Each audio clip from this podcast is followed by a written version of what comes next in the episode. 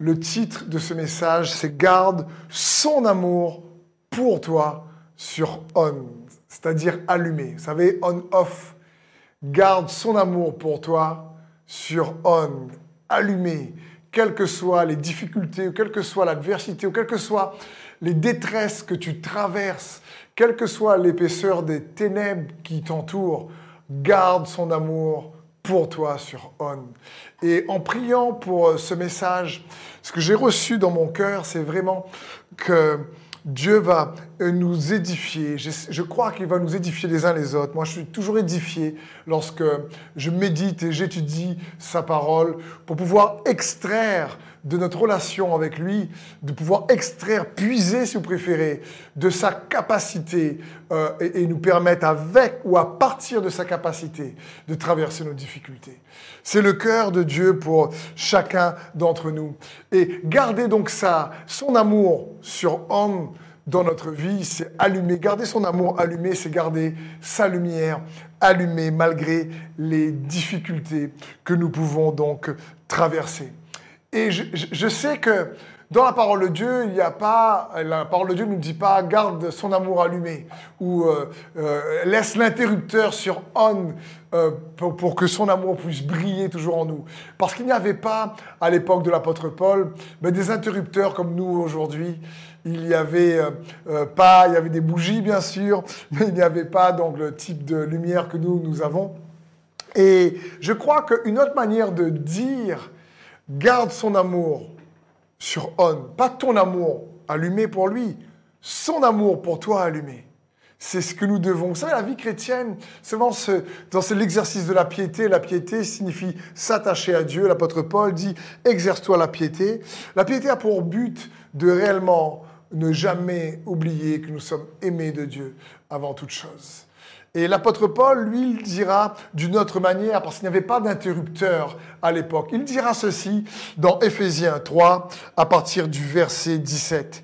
Il dira que le Christ habite dans votre cœur par la foi, enraciné, solidement fondé dans l'amour. Vous serez ainsi à même de comprendre avec tous ceux qui appartiennent à Dieu Ô combien l'amour du Christ est large, long, élevé, profond. Oui, vous serez à même de connaître cet amour qui surpasse tout ce qu'on peut en connaître et vous serez ainsi remplis de toute la plénitude de Dieu. Quelle prière extraordinaire. L'apôtre Paul est un homme de Dieu phénoménal. C'est vraiment un homme de Dieu qui a écrit un tiers quasiment du Nouveau Testament. Et il prie ici pour l'église d'Éphèse, une église euh, euh, qui, avec qui il a travaillé trois ans durement et qui grandissait, qui, euh, amenait la moisson pour Christ, qui avait une faveur de Dieu incroyable. Et il dit ici à toute l'église et au leadership, il leur dit que le Christ est pris juste avant, il dit je me mets à genoux et je prie. Sa prière c'est que le Christ habite dans vos cœurs par la foi, enraciné et solidement fondé dans l'amour. Waouh C'est un peu comme s'il disait, oui, garde son amour pour toi allumé. Mais il n'y avait pas d'interrupteur à l'époque. Donc Paul dit, soyez enracinés et solidement fondés dans l'amour. Il y a une différence entre être enraciné et être fondé. Une légère différence. la première, être enraciné, parle réellement de quelque chose de naturel. Être enraciné, c'est naturel. Être fondé, c'est intentionnel. Parce que lorsque tu es enraciné, c'est organique, c'est la vie naturelle d'une plante qui s'enracine. Mais être fondé, ça part d'une fondation, c'est de l'architecture, c'est le travail d'un architecte. De, creuser les fondations pour placer les fondements qu'il se doit. Et il est bon pour nous de comprendre ça. Il dit ici, il insiste, soyez fondés et enraciné dans l'amour de Christ pour comprendre combien son amour est long, large et profond. Et j'aimerais qu'on puisse zoomer surtout sur le mot enraciné. Ma question est simple. Pourquoi des racines poussent en général? Pourquoi lorsqu'on plante une graine, les racines poussent? Il y a plusieurs raisons, mais je vais en donner juste deux très simples bien sûr. Les racines poussent pour aller puiser de l'eau. Et les racines poussent pour pouvoir se fixer dans le sol. C'est pour ça que les racines poussent. Les racines poussent pour puiser de l'eau, avoir les nutriments qu'il faut pour pouvoir réellement se développer, croître et grandir. Et c'est bon pour nous lorsque Paul ici est en train de dire enracinez-vous, il est en train de nous dire connecte-toi à son amour. Il est en train de nous dire écoute, il faut que tu puisses aller puiser dans cet amour-là pour te développer et grandir. Enracinez-vous et soyez fondés. Et la semaine dernière, dans le message que je partageais, à un moment donné, je partageais un point. Dans ce point, je disais, euh, je me suis rendu compte en priant que la croissance, ce n'était pas juste une question de connaissance, mais la croissance, en réalité, on pouvait la recevoir juste en lui faisant confiance, même dans l'ignorance. C'est-à-dire, même lorsqu'on ne comprend pas ce qui se passe, mais qu'on lui fait confiance, eh bien, sans nous en rendre compte, il y a une croissance qui se produit.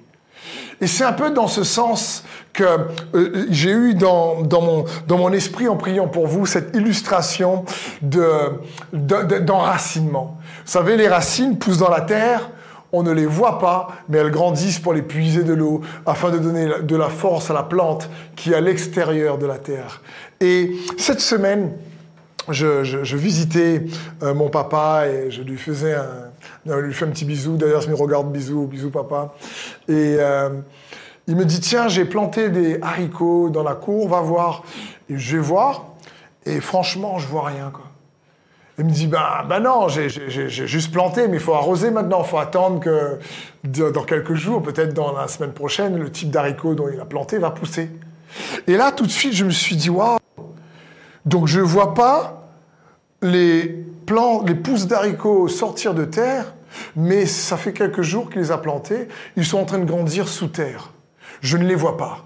C'est comme s'ils grandissent dans les ténèbres, mais je ne les vois pas. Et j'aimerais te dire, c'est comme si dans les difficultés, l'adversité, face aux ténèbres qui se déchaînent contre toi, peut-être que tu n'as pas la victoire que tu souhaites, peut-être que tu ne vois pas comme réellement l'issue que tu aimerais avoir, mais quand tu lui fais confiance, tu grandis quand même que tu lui fais confiance, tu t'enracines dans son amour et tu vas puiser de l'eau de sa parole, tu vas puiser dans sa force, tu vas puiser auprès de lui pour quand même tenir ferme malgré l'adversité. Et là, je me suis dit, tu sais, ça, la terre me fait penser à des difficultés que nous traversons tous qui tombent sur nous, le poids euh, de, certains soucis. Euh, moi, j'aime bien appeler les soucis des défis, le, poids qui, de l'attaque de l'ennemi parfois, mais et, face à ce poids, dans cette adversité, où parfois même tu ne sais pas que faire, où aller, tu as l'impression d'être dans l'obscurité, mais n'oublie pas que les difficultés ne sont pas là pour t'enterrer, elles sont là pour que tu sois planté en lui. Je répète, les difficultés ne sont pas là pour t'enterrer, mais elles sont là pour que tu sois planté en lui. C'est ce que Dieu veut pour nous. Face aux attaques de l'ennemi, euh, il ne désire pas qu'on puisse être euh, euh, réellement stoppé, mais qu'on puisse s'enraciner, qu'on puisse être fondé dans son amour, qu'on puisse aller puiser de l'eau. L'eau de sa parole, c'est son cœur. D'ailleurs, c'est un peu aussi le symbole que l'apôtre Paul parle dans 1 Corinthiens 15 de la résurrection. La résurrection, c'est dit quand un corps, quand quelqu'un meurt, il n'est pas, celui qui meurt en Christ n'est pas enterré, il est planté. Et il ressuscite avec un corps nouveau, nous dit la parole de Dieu dans 1 Corinthiens 15. Et j'aime cette idée de me dire, quelle que soit l'adversité, euh, Dieu ne désire pas que tu sois éliminé ou écrasé, il désire que tu puisses t'enraciner. Malgré les difficultés, aller puiser, comme un arbre planté près d'un courant d'eau. Pourquoi? Parce que ses racines vont chercher l'eau, et là, elle grandit, elle pousse. J'ai déjà dit également ça dans un des messages, mais il est bon de le rappeler. Même une nouvelle journée commence dans l'obscurité. Et je crois que certains me regardent. Euh, ça fait un moment que vous êtes peut-être dans une nouvelle saison, que vous êtes dans une nouvelle euh, euh, réellement étape de votre vie, et ça a commencé dans l'obscurité, mais le jour va bientôt se lever. à minuit, il fait toujours nuit. Mais vers 5 heures du matin, 6 heures du matin, en fonction de où tu te trouves, en été ou en hiver, le soleil se lève. Et pourtant, la journée, c'est un moment qu'elle a commencé. Et donc, malgré les défis de notre vie, malgré les défis d'aujourd'hui, malgré le fait que parfois il fait toujours noir, eh ben, c'est pas parce qu'il fait toujours noir que la lumière de Dieu ne peut pas briller dans ton cœur toujours si tu gardes son amour pour toi allumé sur on, branché, si tu t'enracines dans son amour. J'aimerais dire à peut-être certaines personnes qui me regardent, et si c'est ton cas, je t'encourage sur le chat à dire Amen. Dieu ne t'a pas oublié. Il ne t'a pas oublié. N'oublie pas cela. Dieu désire ne pas perdre réellement euh, une miette de nos souffrances. Il ne désire pas que nos souffrances ou les attaques de l'ennemi soient gaspillées. Dieu lui-même ne veut pas gaspiller nos peines. Il est capable de faire en sorte, comme on l'a chanté tout à l'heure, de chanter le, de transformer le mal en bien. Il est capable de, de, nous aider à traverser les peines et les difficultés et, et les transformer. Le mal que l'ennemi nous fait en bien, c'est son cœur pour chacun d'entre nous. Pour ça, il nous faut garder l'amour qu'il a pour nous allumé dans nos cœurs, son amour sur on, être enraciné, même si on ne voit pas, s'enraciner dans nos difficultés, parce que quand nous allons nous enraciner, malgré les difficultés, lorsque on exerce notre piété, notre foi, dire Seigneur, j'ai l'impression d'être dans une saison de ténèbres, je ne vois pas ce qui se passe, j'ai l'impression que réellement, je ne vais pas voir le bout du tunnel, j'ai l'impression que je ne sais pas quoi faire, je ne comprends pas, mais je choisis de te faire confiance. Alors à ce moment-là, non seulement on s'enracine, mais en s'enracinant, on va tomber sur des nutriments, vous savez, c'est ce qui nourrit les racines pour donner de la force. Et on va trouver quelque part dans les difficultés des trésors cachés, dissimulés que Dieu a pour chacun d'entre nous. Parce que j'aimerais te dire, il y a des trésors cachés dans tes difficultés. Et on va lire un passage pour ça dans Isaïe 45, verset 2, qui m'a fortement interpellé cette semaine lorsque je priais pour vous. Il est écrit, Je marcherai moi-même devant toi, j'aplanirai les pentes, je mettrai en pièces les portes en bronze et je briserai les verrous en fer. Je te donnerai des trésors dissimulés par les ténèbres, des richesses cachées, afin que tu reconnaisses que je suis l'Éternel, celui qui t'appelle par ton nom le Dieu d'Israël. Je dis, waouh! Ici, Dieu dit, hé, tu sais quoi? Je te donnerai des trésors dissimulés, mais où? Dans les ténèbres. Je donnerai des trésors. Dieu, même dans les difficultés, il a caché les bénédictions. Même dans l'adversité, il a caché les bénédictions. Et dit, si on lui fait confiance, à un moment donné, tu risques dans les ténèbres de buter sur une bénédiction que tu t'attendais pas.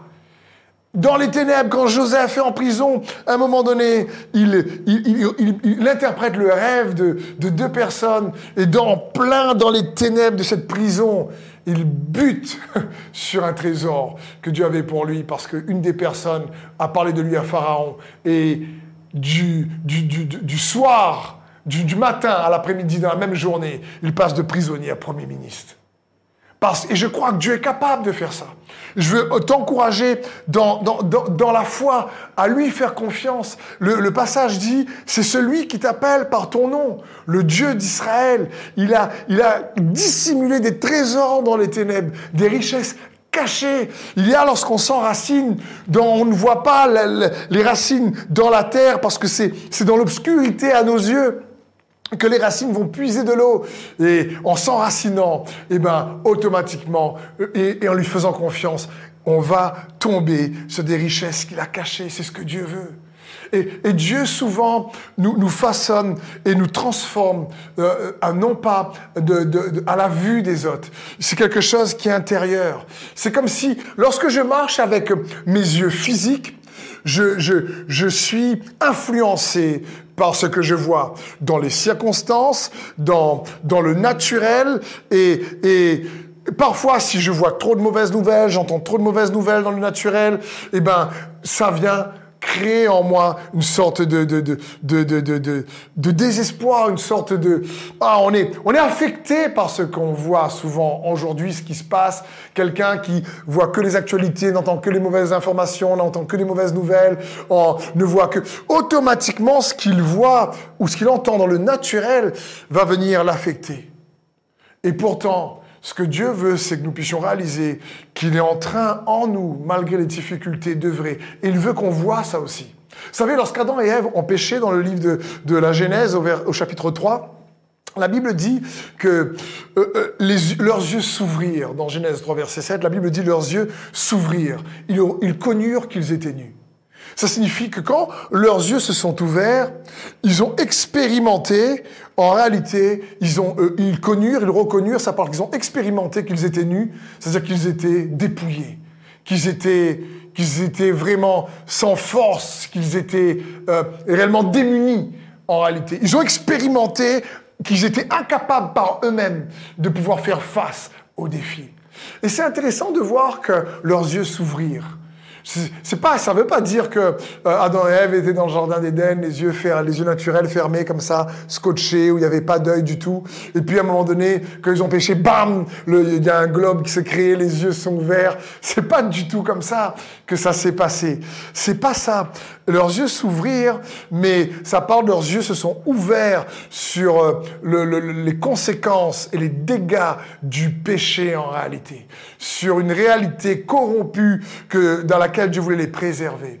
Il y a un, autre exemple de cet homme de Dieu extraordinaire dont je parlais tout à l'heure, qui est l'apôtre Paul, qui euh, nous, nous, montre un peu ce qui s'est passé lors de sa conversion par rapport à ouvrir les yeux. Non pas ouvrir les yeux sur le naturel, mais ouvrir les yeux de la foi. Comme la Bible dit, nous ne marchons pas par la vue, ça parle par la vue naturelle, mais nous marchons par la foi. Et pour trouver les richesses dissimulées dans les ténèbres, comme on a eu dans Isaïe 45, il faut marcher par la foi parce qu'on ne voit pas. On ne va pas voir cela avec nos yeux naturels. Dans les yeux naturels, on va voir que difficultés, soucis, épreuves, conflits, euh, euh, réellement euh, jalousie, trahison. Dans, les, avec les yeux naturels, on risque de ne pas voir. Mais lorsque tu laisses les yeux de la foi en Jésus te conduire, alors tu vas voir que tu vas puiser de l'eau, tu vas être fondé dans son amour, tu gardes son amour pour toi sur On. Et dans Acte 9, à partir du verset 3, voyons l'histoire de la conversion de l'apôtre Paul. La Bible dit, il se dirigeait donc vers Damas et approchait déjà de cette ville quand soudain il fut environné d'une lumière éclatante qui venait du ciel. Il tomba à terre et entendit une voix qui lui disait, Saul, Saul, pourquoi me persécutes-tu Qui es-tu, Seigneur? demanda-t-il. La voix reprit, Je suis moi, Jésus, que tu persécutes. Mais relève-toi, entre dans la ville, et là on te dira ce que tu dois faire. Ses compagnons de voyage restèrent figés sur place, muets de stupeur. Ils entendaient bien la voix, mais ne voyaient personne. Saul se releva de terre, mais il avait beau ouvrir les yeux, il ne voyait plus. Il fallut le prendre par la main pour le conduire à Damas. Il resta aveugle pendant trois jours et ne mangea ni ne but. quelle histoire Ici, on a Saul qui va devenir l'apôtre Paul, qui, avec des lettres, c'était un homme d'autorité, va persécuter les chrétiens, les mettre à mort, les obliger à renier Jésus. Il assiste à la lapidation euh, d'Étienne, du diacre Étienne. Et ici, sur le chemin, Jésus vient le stopper net et moi, je crois que Jésus est capable de stopper net l'ennemi qui nous attaque parfois. Et je crois que dans la vie de, de beaucoup qui nous écoutent ce soir, sur lui garde confiance. À un moment donné, Jésus vient stopper parce qu'il combat pour nous, comme on a dit. Il veut nous donner la victoire. Et ici, Paul est stoppé. Il s'appelle Saul à ce moment-là. Il est stoppé net. Et Jésus lui dit, pourquoi tu me persécutes? Une petite parenthèse, comprenons bien, Paul était en train de persécuter les chrétiens, mais Jésus s'identifie tellement à son peuple, à ses enfants, qu'il dit à Saul, c'est moi que tu persécutes. Donc comprends bien, quand l'ennemi te touche, c'est Jésus qui le touche. Si tu crois en Jésus, quand tu es attaqué par l'ennemi, eh ben c'est Jésus qui se sent euh, attaqué par l'ennemi, dit, écoute, non, je suis avec toi, je suis pour toi. C'est ce qu'il dit ici à Saul. Et là, Saul, tombe par terre, il entend la voix, il voit à Jésus une lumière éclatante. Et il ne voyait plus. Il avait beau ouvrir les yeux, il ne voyait plus. Il y a un principe vraiment puissant ici, quelque chose de fort, parce que quelques années plus tard, l'apôtre Paul raconte le témoignage de sa conversion à un roi dans Acte 26 au verset 15, et il raconte l'histoire en disant ceci.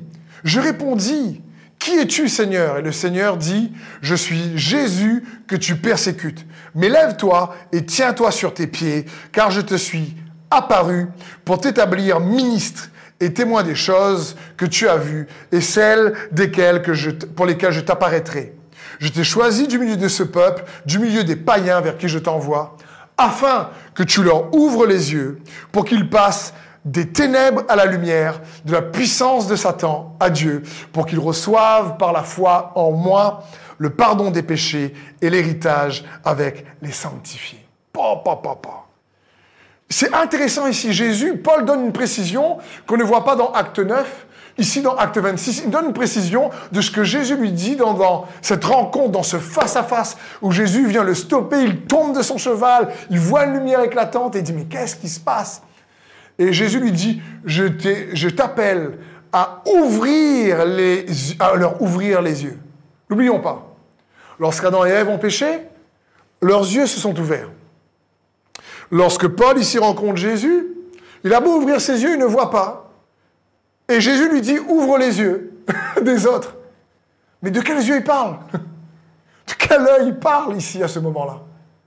Il faut comprendre que quand Jésus lui dit ici, je t'appelle à, réellement afin que tu leur ouvres les yeux pour qu'ils passent des ténèbres à la lumière, de la puissance de Satan à Dieu.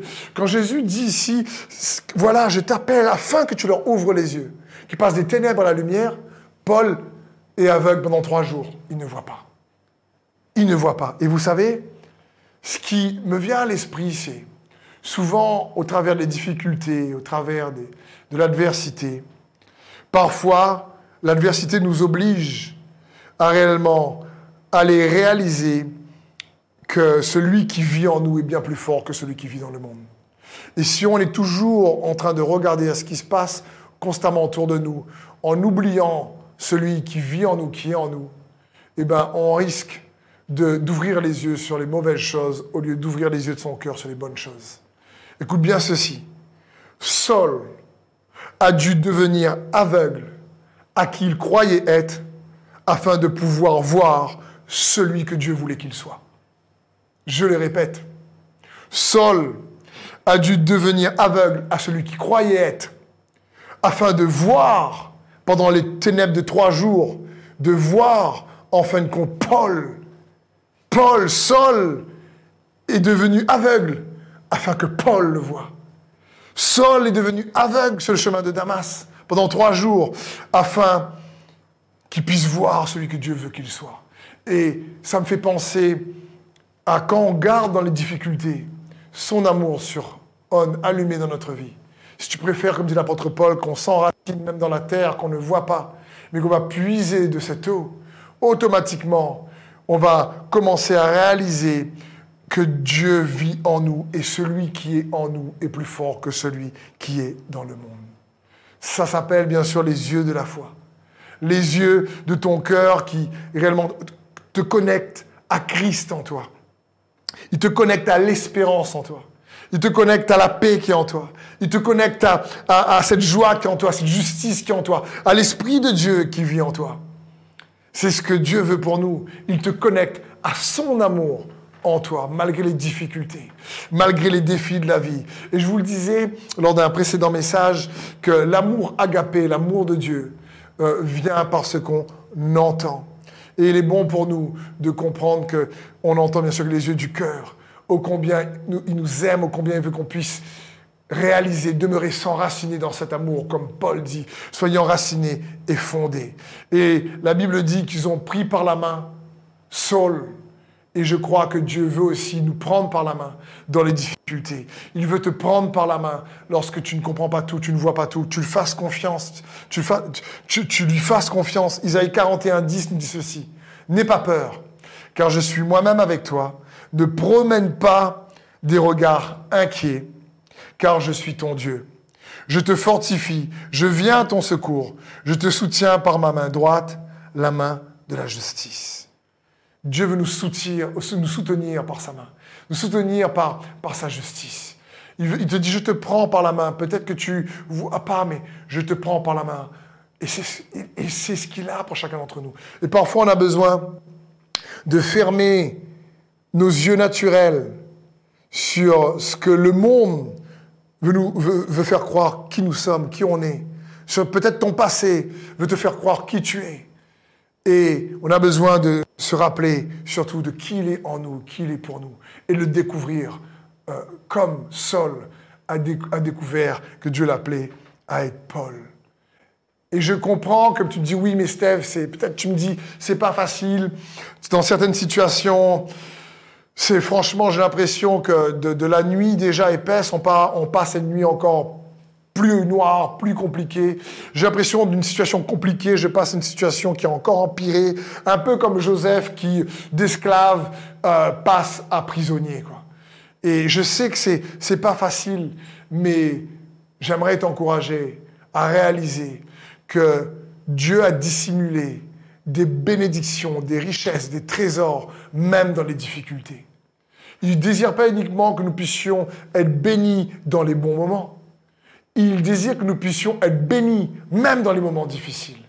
Et la plus grande des bénédictions que nous pouvons découvrir dans les moments difficiles, c'est d'ouvrir nos yeux spirituels, les yeux de nos cœurs, les yeux de la foi, sur qui il est en nous, qui nous sommes en lui, et découvrir que tu as beaucoup plus de potentiel que tu ne le crois. Donc, pourquoi? Pour nous encourager encore à mieux comprendre que Dieu désire que nous gardons son amour pour nous, allumé sur on. Pourquoi nous devons tout faire pour cela? Pourquoi on doit garder? Il y aurait plusieurs raisons. Premièrement, pour pas laisser le découragement vous avoir, mais je vais pas aller là-dessus ce soir, mais j'ai donné juste quatre raisons, parce qu'il y en aurait plusieurs, qui j'espère va vous aider. La première est toute simple, parce que tu vas découvrir ce que Dieu a mis en toi comme jamais auparavant. Tu vas pas découvrir ce que Dieu a mis en toi avec les yeux naturels. Tu vas pas découvrir euh, ce que Dieu a mis en toi avec euh, euh, réellement ce que le monde dit de toi, ce que le passé dit de toi. non, tu vas pas découvrir comme ça. Et des fois, donc, c'est comme Dieu cache les choses pour qu'on puisse découvrir. La Bible dit que la gloire de Dieu, c'est de cacher les choses, mais la gloire des rois, c'est de sonder les choses. Et il a caché, il a dissimulé dans, l'adversité des richesses pour toi et pour moi. Éphésiens 3 à 20, vous connaissez, je suis sûr, pour la plupart d'entre vous, ce, ce passage. À celui qui, par la puissance qui agit en nous, peut réaliser infiniment au-delà de ce que nous demandons, même pensons, à lui soit la gloire dans l'Église en Jésus-Christ, pour toutes les générations et pour l'éternité. Amen. À celui par qui la puissance agit en nous. Et parfois, c'est comme si, comme Paul, Dieu, voulait que Saul euh, arrête de regarder aux circonstances pour qu'il voit la puissance qui agit en lui. J'aimerais te dire, la Bible dit que le faible dit je suis fort. Mais en réalité, parfois l'adversité, vient, c'est là qu'elle vient révéler des héros. L'adversité vient révéler ce en quoi nous croyons vraiment. Et l'adversité nous pousse à le découvrir en nous comme jamais auparavant. Et c'est alors qu'on peut, que le faible puisse dire je suis, je suis fort en Jésus-Christ. Parce que l'adversité vient nous révéler que nous ne sommes pas aussi faibles que l'ennemi veut nous faire croire. Nous ne sommes pas aussi faibles que l'ennemi veut nous faire croire. Tu n'es pas, tu n'es pas aussi démuni que l'ennemi veut te faire croire pour obtenir la victoire. La victoire vit en toi. Son nom est Jésus. L'amour vit en toi. Son nom est Jésus. L'espérance vit en toi. Son nom est Jésus. La paix vit en toi. Son nom est Jésus. La lumière vit en toi. Son nom est Jésus. Pour chasser les ténèbres. Il vit, si tu crois en lui, il est là pour t'aider, t'épauler. Il est l'Emmanuel. Le deuxième point, pourquoi c'est important de garder son amour sur On, c'est parce que Dieu veut que tu te connectes à sa capacité. Il veut que tu te connectes à sa capacité, à, cet amour-là. Sans, l'amour de Dieu, il est difficile de tenir dans cette vie. Si on ne va pas s'enraciner pour puiser dans son amour, c'est difficile de tenir. Et l'apôtre Paul dira de lui-même, Regardez bien ce passage dans 1 Timothée 1, à partir du verset 12, il dira ceci. Je suis reconnaissant envers celui qui m'a rendu capable de remplir cette tâche, Jésus-Christ notre Seigneur. En effet, il m'a accordé sa confiance en me choisissant pour ce service. Moi qui autrefois l'ai offensé, persécuté et insulté. Mais il a eu pitié de moi, car j'agissais par ignorance, puisque je n'avais pas la foi. Dans la surabondance de sa grâce, notre Seigneur a fait naître en moi la foi et l'amour que l'on trouve dans l'union avec Jésus-Christ. Et ce qui est arrivé à Paul, qui s'appelait Saul, c'est ce que c'est quelque part une image qui doit arriver à chacun d'entre nous lorsque nous rencontrons Jésus-Christ. L'apôtre Paul dit ici, je, je l'ai insulté, je l'ai persécuté. Vraiment, j'étais quelqu'un de mauvais. Et je le faisais par ignorance. Mais là où la méchanceté avait abondé, la grâce a surabondé. Et dans l'abondance de sa grâce, notre Seigneur fait naître en moi. Qu'est-ce qu'il a fait? Qu'est-ce que Paul a découvert en lui? La foi et l'amour que l'on trouve dans l'union avec Jésus-Christ. Quand les difficultés te poussent à renforcer ton intimité, ton union par la foi avec Jésus-Christ, alors, crois-moi, tes racines de foi vont aller puiser dans son amour. Et cet amour-là va te fortifier, te transformer, te préparer. C'est cet amour-là qu'il faut garder sur On. Le troisième point, pourquoi garder son amour sur On, allumé, s'enraciner dans son amour? Parce que le combat d'aujourd'hui, tu le verras comme un entraînement demain. Les combats que tu traverses aujourd'hui, ces combats-là, tu les, verras comme un entraînement demain. Prenons l'exemple de Moïse. Je ne vais pas lire l'histoire, mais dans le livre d'Exode, dans Deutéronome, l'histoire de Moïse est juste incroyable. Un homme de Dieu exceptionnel. Moïse, vous le savez, grandit d'abord en Égypte pendant 40 ans. Il est en Égypte, il, est, grandit comme un prince. Il n'est pas esclave, lui, même s'il est hébreu. Il est grandit comme un prince dans toute la science de l'Égypte. C'est quelqu'un d'autorité, il a une notoriété. Et il, est, il a ce sentiment de ne pas appartenir à l'Égypte, même s'il grandit comme un prince. Il a plus un sentiment d'appartenir ben, à, son identité euh, euh, euh, raciale, si je puis dire, en tant que juif à l'époque, en tant qu'hébreu plutôt. Et malgré tout, il ne se sent pas pleinement hébreu, parce que lorsqu'il vient défendre des Hébreux qui est attaqué par un Égyptien, il se fait réellement reprendre par eux et il ne sait plus s'il est vraiment juif, s'il est vraiment hébreu ou il est vraiment, il est vraiment égyptien et il fuit. Et après 40 ans, en Égypte, à être éduqué dans la sagesse des Égyptiens, à voir comment la société égyptienne fonctionne, les rouages de cette société, comment elle est structurée. Il va faire 40 ans dans le désert en tant que berger. 40 ans de désert. Et au bout de 80 ans, Dieu lui apparaît dans la vision du buisson ardent. Et qu'est-ce que Dieu lui dit? Retourne en Égypte. Mais quand Moïse retourne en Égypte, eh ben, cette fois-ci, après les 40 ans d'Égypte et les 40 ans de désert, la difficulté qu'il avait euh, vécue en Égypte, c'était en réalité comme un entraînement pour lui. Cette fois-ci qu'il retourne pour confronter Pharaon, il sait comment fonctionne le système égyptien. Il sait comment fonctionnent les rouages de l'Égypte. Et en plus, après, il libère son peuple par la puissance de Dieu pour aller où? Dans le désert. Il a fait 40 ans dans le désert. Il sait qu'est-ce qui se passe dans le désert. Il avait dû faire face aux serpents dans le désert. Les serpents qui ont dû essayer de le mordre ou mordre les brebis. Et dans le désert, Dieu l'a entraîné à prendre le serpent par la queue. Alors en Égypte, il pouvait prendre le serpent aussi. Euh, franchement, il a eu un entraînement dans le désert, il a eu un entraînement en Égypte. Mais au moment où il traverse ces difficultés, il ne voit pas ça comme un entraînement. Mais plus tard, ça lui a énormément servi. Donc, je ne sais pas quelle difficulté tu traverses aujourd'hui, mais n'oublie pas de garder son amour sur On. Pourquoi? Parce qu'à côté des richesses dissimulées, tu verras que les difficultés d'aujourd'hui seront un entraînement en réalité pour, pour tes grandes victoires de demain. Et c'est ce que Dieu veut que nous puissions réaliser. Bien sûr, Je disais à des amis dans la semaine, n'oubliez pas, tu ne, peux pas choisir quel type de combat tu veux mener. J'aurais aimé te dire, bah, écoute, ça aurait été bien qu'on faisait comme un menu. Chacun d'entre nous, on fait comme un menu. Coup de Seigneur, ce combat-là, je veux bien. Par contre, celui-là, s'il te plaît, je ne le veux pas. Celui-là non plus, je ne veux pas. C'est comme si Moïse dit, écoute Seigneur, 40 ans de désert, c'est pas trop mon truc, c'est un peu long, je trouve. Et euh, on ne choisit pas ces combats. On est dedans, parfois par nos propres erreurs, parfois par les erreurs des autres, comme euh, ça arrive à, à chacun d'entre nous. Mais quand tu gardes son amour pour toi allumé sur On, tu verras qu'il y a des bénédictions, des trésors cachés. Et ce combat, en réalité, est juste un entraînement pour que tu puisses voir avec les yeux de la foi tout le potentiel qu'il a mis en toi, qu'il est avec toi, et celui qui est en toi est plus fort que celui qui est dans le monde. C'est aussi un peu dans ce sens que la Bible dit que toute chose, oui, toute chose concourt au bien de ceux qui aiment Dieu, de ceux qui marchent selon son plan parfait. Parce que, n'oublie pas, l'ennemi a un plan de destruction pour toi. Mais Dieu a un plan de construction, il a un plan magnifique, un plan excellent pour toi. Il a des projets de paix et non de malheur.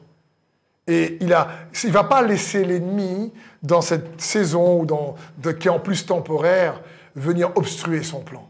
Fais-lui confiance constamment. Le quatrième point, pourquoi c'est important de garder son amour sur On, c'est parce que Dieu veut que tu puisses le rencontrer dans le processus, en chemin. C'est pas, tu vas pas uniquement le rencontrer à la fin du processus, à la fin de la saison, mais dans la saison. Et juste la vie d'Abraham est extraordinaire là-dessus. Abraham, on voit a une vie où constamment il met des, en place, à chaque fois qu'il rencontre Dieu, il met des hôtels, il bâtit un hôtel. c'est comme si un hôtel, vous savez, dans la parole de Dieu, dans l'Ancien Testament, lorsqu'un enfant de Dieu met un hôtel en place, c'est surtout pour se rappeler qu'il y a eu un moment de rencontre avec Dieu. Et je crois que dans l'adversité, Dieu veut venir te rencontrer. Et dans le processus, quand tu désires lui montrer que tu dis Seigneur, je ne comprends pas tout, et comme je le disais la fois dernière, je veux plus te dire si seulement, je dis mais même si je ne comprends pas tout, je veux réellement me m'accrocher à ton amour envers moi et que tu m'aimes. Et dans ce processus, il viendra te rencontrer. À un moment donné, il y aura un buisson ardent. À un moment donné, il va, il y aura comme un hôtel où il va venir et tu vas te rappeler car dans telle situation, il était là. Dans telle situation, il était là. À tel moment, peut-être tu l'as pas vu sur le coup, mais il était là. Et donc, garde son amour sur On. Maintenant, pour essayer d'être plus pratique possible, comment faire pour garder son amour sur On en tout temps? Allumer en tout temps. Comment faire? Il y a trois clés très simples à vous partager qui va vous aider. La première, je vais pas trop m'attarder, mais je vais quand même la répéter parce que c'est la clé essentielle pour aider chacun d'entre nous, quelles que soient les saisons, à euh, faire en sorte que son amour pour nous reste allumé dans nos cœurs. Si tu préfères, qu'on reste enraciné dans son amour. La première clé, bien sûr, c'est choisir de lui faire confiance. Psaume 153, verset 3 nous dit ceci. Du haut du ciel, Dieu observe tout le genre humain. Reste-t-il un homme sage qui s'attend à Dieu? Ils, se sont tous fourvoyés, tous sont corrompus, plus aucun ne fait le bien, même pas un seul. Ici, il y a une indication dans ce passage crucial. Ici, le psalmiste dit, est-ce qu'il reste quelqu'un, un homme sage, qui s'attend à Dieu, si tu préfères, qui se confie en lui, qui lui fait confiance et là, regardez bien ce qu'il dit. Il dit, il n'y en a plus aucun qui fait le bien, pas même, pas même un seul. Donc la première clé, c'est oui, la confiance, mais la deuxième clé qui va avec, et qui va toujours t'aider en tout temps, quelles que soient les circonstances, surtout lorsqu'elles sont difficiles et surtout lorsqu'elles sont, euh, euh, euh, lorsque tu as des ennemis ou d'adversité, c'est de continuer à faire le bien. Comme dit ce passage, aucun ne fait le bien. Celui qui s'attend à Dieu sera toujours conduit à faire le bien. Celui qui s'attend à Dieu sera toujours conduit à faire le bien. C'est pas ça, attends, mais Seigneur, j'attends. Allez, Je m'attends, j'attends, j'attends que l'heure passe, j'attends que le, temps passe. C'est pas juste attendre de manière attentive, c'est je m'attends, je lui fais confiance. dans la confiance que j'ai envers lui, je choisis réellement de faire le bien. Donc la première clé, c'est lui faire confiance, mais la deuxième clé, c'est choisir de faire le bien. 1 Pierre 4, 19 nous dit ceci. Ainsi donc, que ceux qui souffrent parce qu'ils obéissent à la volonté de Dieu s'en remettent entièrement au Créateur qui est fidèle et qu'ils continuent à faire le bien. Voilà, Pierre le répète à nouveau. Il est en train de paraphraser le psaume 53. 153, il dit ici, ben, si quelqu'un souffre parce que tu sais que tu fais la volonté de Dieu, eh ben, fais-lui confiance et continue à faire le bien. Continue à faire le bien. Un autre passage dans Hébreu 13, verset 21. Que ce Dieu vous rende capable de faire le bien sous toutes ses formes pour que vous accomplissiez sa volonté. Qu'il réalise lui-même en nous, par Jésus-Christ, ce qui lui est agréable. À lui soit la gloire pour l'éternité. Amen. Ici, on est quasiment à la fin de l'épître aux Hébreux. Et le conseil de l'auteur de l'épître aux Hébreux ici, son conseil de cet homme de Dieu, c'est que Dieu vous rende capable, que Dieu vous rende capable, que Dieu vous rende capable de faire le bien sous toutes ses formes, pour que vous accomplissiez sa volonté. C'est juste magnifique. Il faut comprendre, je ne sais pas si vous connaissez... Euh, bien sûr, on parle souvent lorsqu'on a des, on parle des médicaments, par exemple, des effets secondaires. Mais je me suis demandé pourquoi on ne parle pas d'effets primaires. On parle d'effets secondaires. Euh, c'est quoi l'effet primaire? En réalité, l'effet secondaire, c'est un effet inattendu. On ne s'attend pas à avoir telle conséquence en prenant tel médicament. Je vais te dire ici, sa parole, ici, faire le bien et lui faire confiance, sont plus que des médicaments. Et il n'y a pas des effets secondaires, des effets primaires. C'est-à-dire, voilà à quoi tu peux t'attendre. Lorsque tu choisis déjà de pratiquer, pratiquer ces deux clés, la troisième arrive. Les effets primaires, c'est lorsque tu choisis de lui faire confiance, tu es dans la paix. Tu es dans la joie. Tu as plus d'assurance. Tu as plus d'espérance. Malgré la difficulté. C'est des bons effets primaires, ça. Lorsque tu choisis de faire le bien, quel effet primaire il y a ici? Eh bien, tu trouves de l'eau. Tu es fortifié par sa parole. Tu, tu as des nutriments. Tu, tu, tu sais très bien que tu fortifies tes fondements. Et quand tu fais le bien, ça te fait du bien. Tu, tu es, tu, n'es plus euh, réellement, c'est plus que tu vois la source de, ta pensée, c'est lui la source de ta pensée.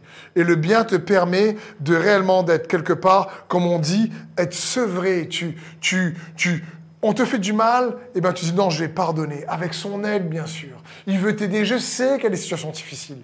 Mais mon ami, franchement, comme, chacun d'entre nous, je réussis pas tout le temps. Et à chaque fois que j'ai essayé de manière égocentrique de répondre à une situation, le mal par le mal, la colère par la colère, ou euh, à chaque fois que j'ai essayé de répondre par mes propres efforts, ou de montrer de quel bois je me chauffe, eh ben ça a fini, comment dirais-je, mal. Ça, ça, ça, pas bien fini. Ça marche pas. Répondre le mal par le mal, ça marche pas de montrer de quel bois je me chauffe, ça marche pas. Ça ne marche pas. Là, il y a des effets secondaires. je sais pas qu'est-ce qui, qui va arriver. Mais si tu veux avoir les effets primaires, alors Dieu veut qu'on puisse choisir de faire le bien tout en lui faisant confiance. C'est son cœur. Lorsqu'on fait le bien, on est aussi récompensé par ces choses-là. Et ça marche toujours. C'est pas facile. Et on doit nous encourager les uns les autres à imiter Jésus dans ce sens. Mais ça marche. Ça marche toujours.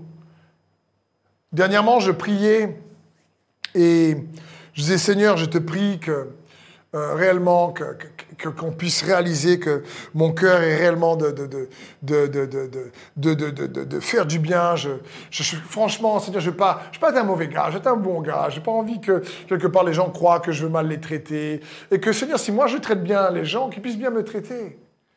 Dans mon cœur, j'ai senti cette, cette, voix de Dieu, en tout cas cette impression qui me dit, je ne demande pas de prier pour que les gens te traitent bien.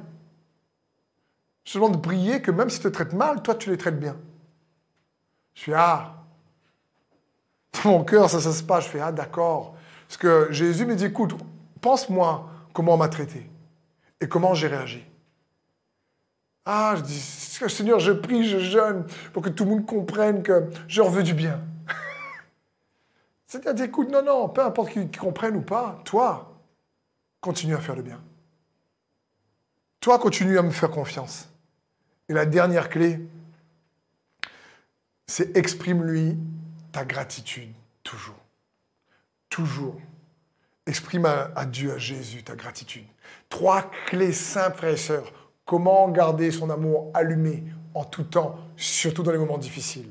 Fais-lui confiance, on a vu le deuxième point, deuxième clé. Si tu lui fais confiance, il faut agir bien. Et la troisième clé, si tu agis bien, eh bien automatiquement, il faut également lui exprimer pleinement ta reconnaissance et ta gratitude. Luc 17, à partir du verset 11. Jésus se rendant à Jérusalem, passait entre la Samarie et la Galilée. Comme il entrait dans un village, dix lépreux vint à sa rencontre. Se tenant à distance, ils élevèrent la voix et dirent Jésus, Maître, aie pitié de nous. Dès qu'il les eut vus, il leur dit Allez vous montrer au sacrificateur. Et pendant qu'ils y allaient, il arriva qu'il fut guéri. L'un d'eux, se voyant guéri, revint sur ses pas, glorifiant Dieu à haute voix. Il tomba sur sa face, aux pieds de Jésus, et lui rendit grâce. C'était un Samaritain. Jésus, prenant la parole, dit, les dix n'ont-ils pas été guéris Et les neuf autres, où sont-ils? Il ne, ne s'est-il trouvé que cet étranger pour revenir et donner gloire à Dieu? Puis il dit, lève-toi, va, ta foi t'a sauvé. Quel passage ici incroyable. Comprenons bien, à l'époque, les lépreux étaient mis en confinement. Le confinement, ce n'est pas juste quelque chose d'actuel aujourd'hui. Les lépreux étaient en confinement, ils ne devaient pas s'approcher des gens. Et du coup, la Bible dit ici qu'ils se tenaient à distance. Ils, ont entendu que oui, Jésus passait par la Samarie, et ils se tenaient à distance parce qu'ils ne devaient pas s'approcher des gens. Et ils crient à haute voix, Jésus, Maître, aie pitié de nous. Et là, Jésus leur dit quelque chose d'incroyable. Il leur dit, allez vous montrer au sacrificateur. Et pendant qu'ils y allaient, ils furent guéris.